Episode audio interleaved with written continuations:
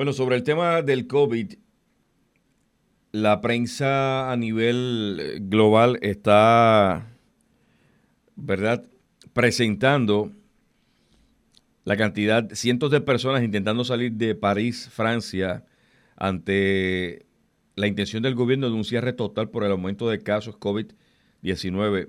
En otras ciudades de Francia reportan protestas por el cierre y otras medidas, eh, mientras Francia está en alerta máxima por ataques terroristas.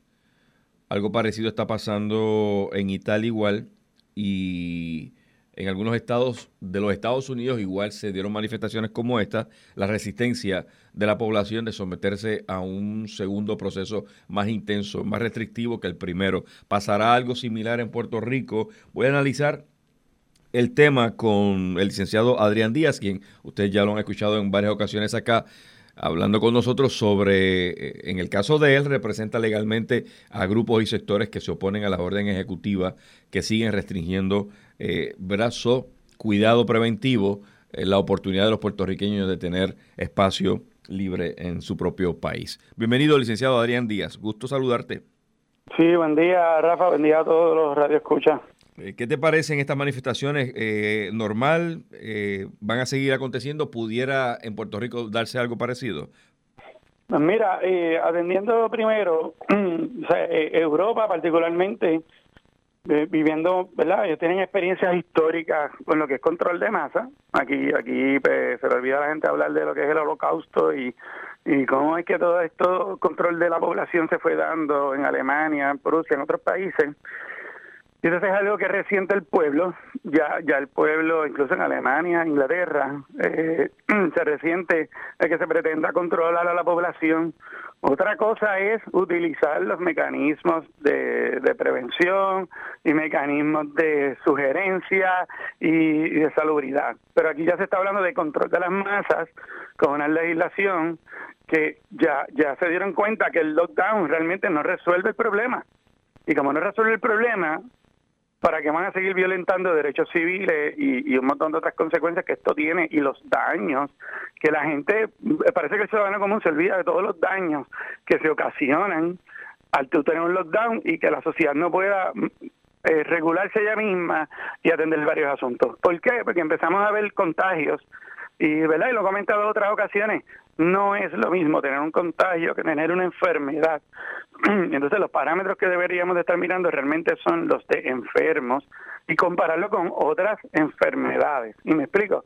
Para la influenza son 50 mil, y estoy hablando ahora de Puerto Rico, son 50 mil casos en Puerto Rico confirmados. Pero si usted fuera a hacer la misma prueba molecular con la sensitividad que se está haciendo, posiblemente tendríamos 100.000 casos más de contagiados de la influenza porque usted va a vivir en sociedad y se va a contagiar sin darse cuenta. Lo que pasa es que no todo el mundo se enferma. Así que estas medidas de los gobiernos que nosotros entendemos que van dirigidos al control de la población, a la manipulación de, de, de, la verdad hasta cierto punto, ¿verdad? Porque vemos un fallecido y, no sabemos realmente por qué esa persona falleció. Eh, todo se lo queremos sacar al COVID, creamos una impresión, la gente sigue cogiendo miedo y la gente, pues, por la razón que sea, tal vez no tiene o no ha tenido el tiempo de ponerse a adiestrarse, a conocer del tema, para poder diferenciar lo que es una realidad y de lo que de lo que pueden ser otros otros, ¿verdad? otros escenarios.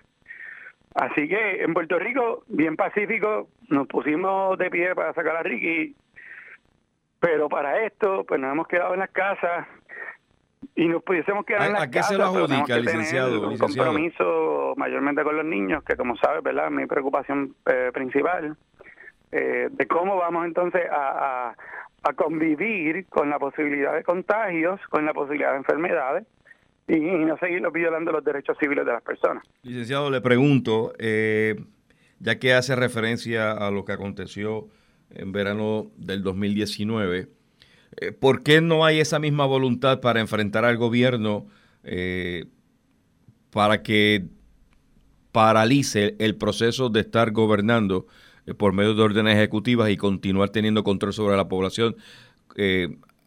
¿Por qué usted entiende que no se ha podido lograr en el país? Mm, pues mira, yo entiendo que la premisa es el miedo. El miedo y el desconocimiento. ¿El miedo a qué? Gente, el miedo, bueno, hay gente que tiene distintos miedos. Miedo a que me puedo morir, porque hay gente que se va al extremo de pensar, no que se va a enfermar, que se puede morir. Miedo a que yo voy a contagiar a la otra persona, aun cuando yo estoy saludable. Eh, miedo o otras personas dicen que por más violaciones a los derechos que hayan y si nos quedamos todos encerrados un año, un día vamos a abrir la puerta y no va a existir el virus. Entonces creamos miedo e ilusiones falsas. Entonces otro grupo empieza a pensar que puede existir una vacuna milagrosa y la gente no, porque normalmente la gente aquí no estudia el tema de las vacunas, no sabe que hay gente que muere por vacunas, que hay gente que tiene daño permanente por vacunas, que hay vacunas que no son efectivas. Eh, y coronavirus es una, una vacuna que cuando se ha tratado de hacer nunca ha dado resultado, eh, ha sido bien peligrosa y no existen. Y, ahora hay un intento de, las manufactureras de hacer esto. Pero la gente tiene miedo y, y, mire, y yo no juzgo a nadie porque tenga miedo, porque es que la propaganda que se ha dado, la desinformación que se ha hecho es tanta que es bien difícil para un ciudadano común que aún pueda estar cuestionando si lo que está pasando realmente debería pasar o no, versus, ¿verdad? versus las preocupaciones que tal vez le ocasiona esto. Eh, así que para eso estamos organizando un simposio para el domingo 8 de noviembre a las 4 de la tarde frente al Capitolio. Vamos a tener seis panelistas internacionales, microbiólogos, vamos a tener doctores salubristas de, Argentina, de, vamos a tener otros invitados de, de otros países, ¿verdad? Y vamos a invitar a la clase médica del país porque hay que dialogar las cosas. O sea, y ese diálogo del Departamento de Salud lo único que hace es poner escenarios tétricos no dice la verdad de los tratamientos que existen, no aclara realmente que los niños no son de riesgo. Veo papá ve, con miedo, pues mire, lo único que se le va a quitar el miedo es con, con, con tener más conocimiento y que cada ser humano tome las decisiones, pero que las tome con conocimiento, ¿verdad? No, no porque se las estén imponiendo. Yo quiero preguntarle si la Organización Mundial de la Salud eh, logró reconocer que la recomendación de mantener a las personas encerradas fue una mala decisión, porque los gobiernos, incluyendo Puerto Rico, insisten en establecer ese esa práctica, ese ese protocolo? Mira, es que, ¿verdad? Yo no quiero sonar fatalista, ni, ni, ni, ni demasiado alarmante, pero es que los gobiernos tienen la tendencia de controlar a las poblaciones. O sea, vivimos en una democracia, pero la democracia no es lo que lo que se supone que sea. Entonces, queremos controlar y queremos decir que el gobierno ha sido súper responsable. Pero es que entonces, ¿qué ha pasado? Mire, el que no es abogado no lo va a saber, pero la cantidad de legislación que se ha pasado en este año que afecta a derechos fundamentales, desde el, Código Civil, eh, Código Municipal, enmiendas al Código Electoral, son todas. Entonces, eso es, cualquier gobernante que quiere pasar una ley, lo que quiere es evitar que la oposición esté ahí, que nos reunamos, que lo discutamos, que lo analicemos. Así que esa tendencia, que puede haber también un grado de ignorancia, este puede haber gente bien intencionada, pero mm, verdad mal enfocada de cómo resolver el asunto. Este y, y le digo, o sea, vivimos un país, Puerto Rico no es igual que París, no es igual que otras ciudades, nosotros tenemos nuestro propio clima, nosotros nos exponemos a un montón de virus, igual al dengue, igual a otras cosas, ¿verdad? O sea, pero a nivel salubrista, yo veo que hay mucho miedo y tú no puedes vivir con miedo y tú no puedes administrar metiéndole miedo a la población. es que la gente entonces crea pánico, la gente no se abraza, la gente pierde lo que es la humanidad, lo que usted lo distingue. O sea, aquí la gente tiene que entender que no existen los, contagios por contacto casual, ¿verdad? Pero claro, yo no le puedo decir a la gente cómo vivir, pero yo, yo quisiera que la gente sea más juiciosa y se dé cuenta que, y aunque no lo sepan, aquí hay niñas que las prostituyen, aquí llegan niñas, ¿verdad?, a los hospitales, que hay que referirlas porque no van a las escuelas. Y, tenemos un montón de niños que sufren maltrato y no se identifican porque no están yendo a las escuelas, ya esto lo hemos hablado. Igualmente, no diagnosticamos niños de necesidades especiales o de problemas de aprendizaje. No sabemos la alimentación, los cuidados. O sea, ¿Cuánta gente conozco gente que ha tenido que darle trabajo porque está en su casa y lo que viven es del desempleo que no les llega? Así que eh, un problema hay que resolverlo, pero no podemos tratar de resolver un problema y crear otro problema, porque como sociedad pues, vamos a destruir distintos renglones. Hay gente que tal vez no se afecta, sino porque no trabajan, no tienen que salir de la casa, o, prefieren sacrificar al resto de la sociedad pensando que tienen esa necesidad. Y todo eso, no voy a decir ni que está bien ni que está mal, pero hay que sentarse a discutirlo. Y, el gobierno no, no favorece esa discusión. Finalmente, eh, el tema de vacunas es uno que es parte de su misión de vida. Usted representa a las personas que, que no quieren que el gobierno los obligue eh, a vacunarse.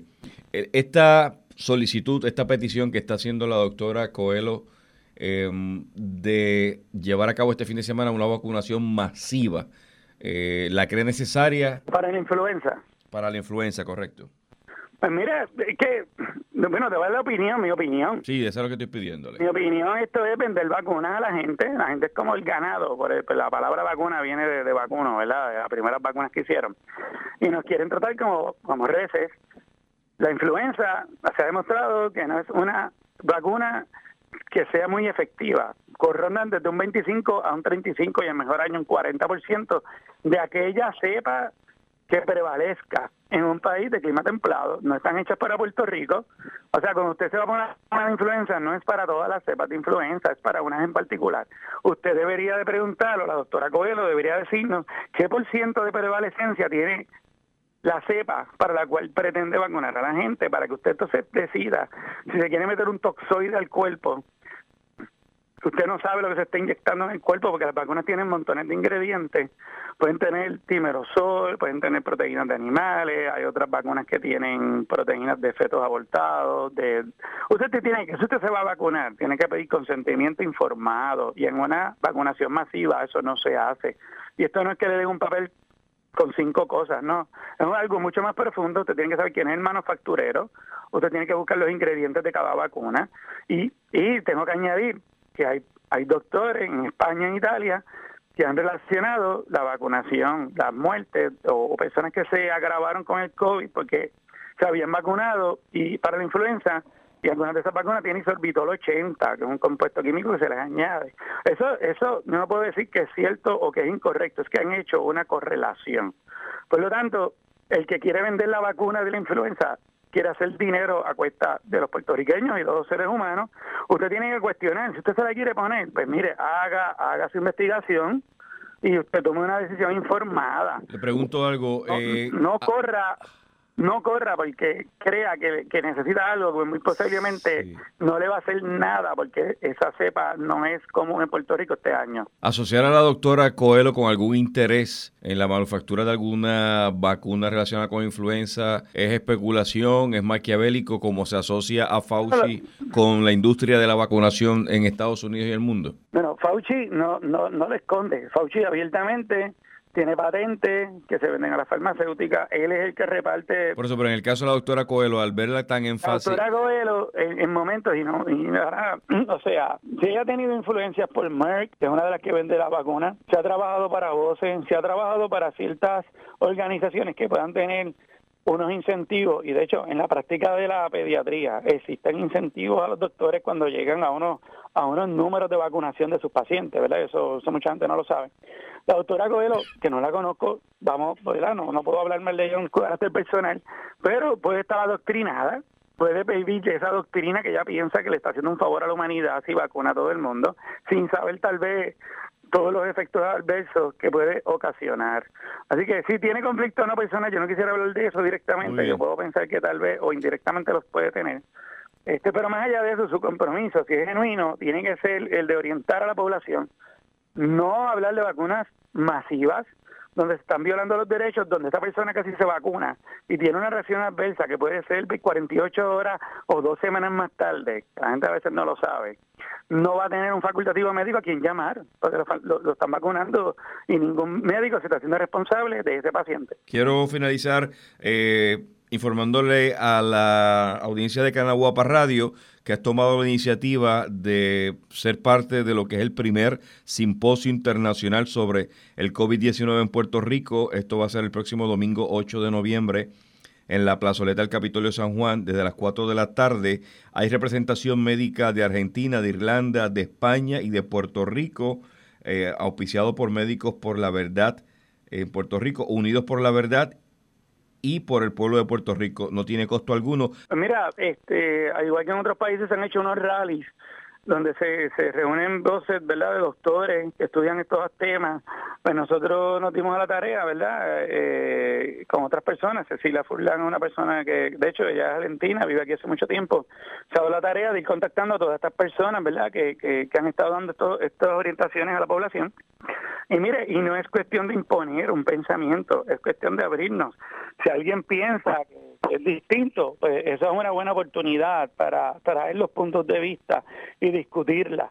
Pero son muchos de los mensajes, el que lo, tienen que haber visto cada cual en Facebook, se censura a los doctores que dicen que hay tratamiento, a los doctores que dicen que, que realmente la, la, la fatalidad es mínima, todo eso se empieza a censurar por las redes sociales. Pero estas son oportunidades de que usted se dé el tiempo de escuchar, lo vamos a tener después en Facebook Live para el que no pueda ir, de tener personas que estudian estos temas hace años y poder hacer preguntas. Si usted quiere diferir, pues tiene todo el derecho a diferir, pero por lo menos nuestro fin es ayudar a que las personas pierdan el miedo. Porque si no perdemos el miedo, si actuamos con miedo, esto no va a cambiar en Facebook, Médicos por la Verdad Puerto Rico. Sí, sí, lo pueden buscar. Gracias, licenciado Adrián Díaz, por siempre darnos la oportunidad de reaccionar aquí en Cadena Guapa Radio. A ustedes y bendiciones a todos. Buen fin de semana. Desde la redacción para Cadena Guapa Radio, Rafael Ángel Pérez Colón.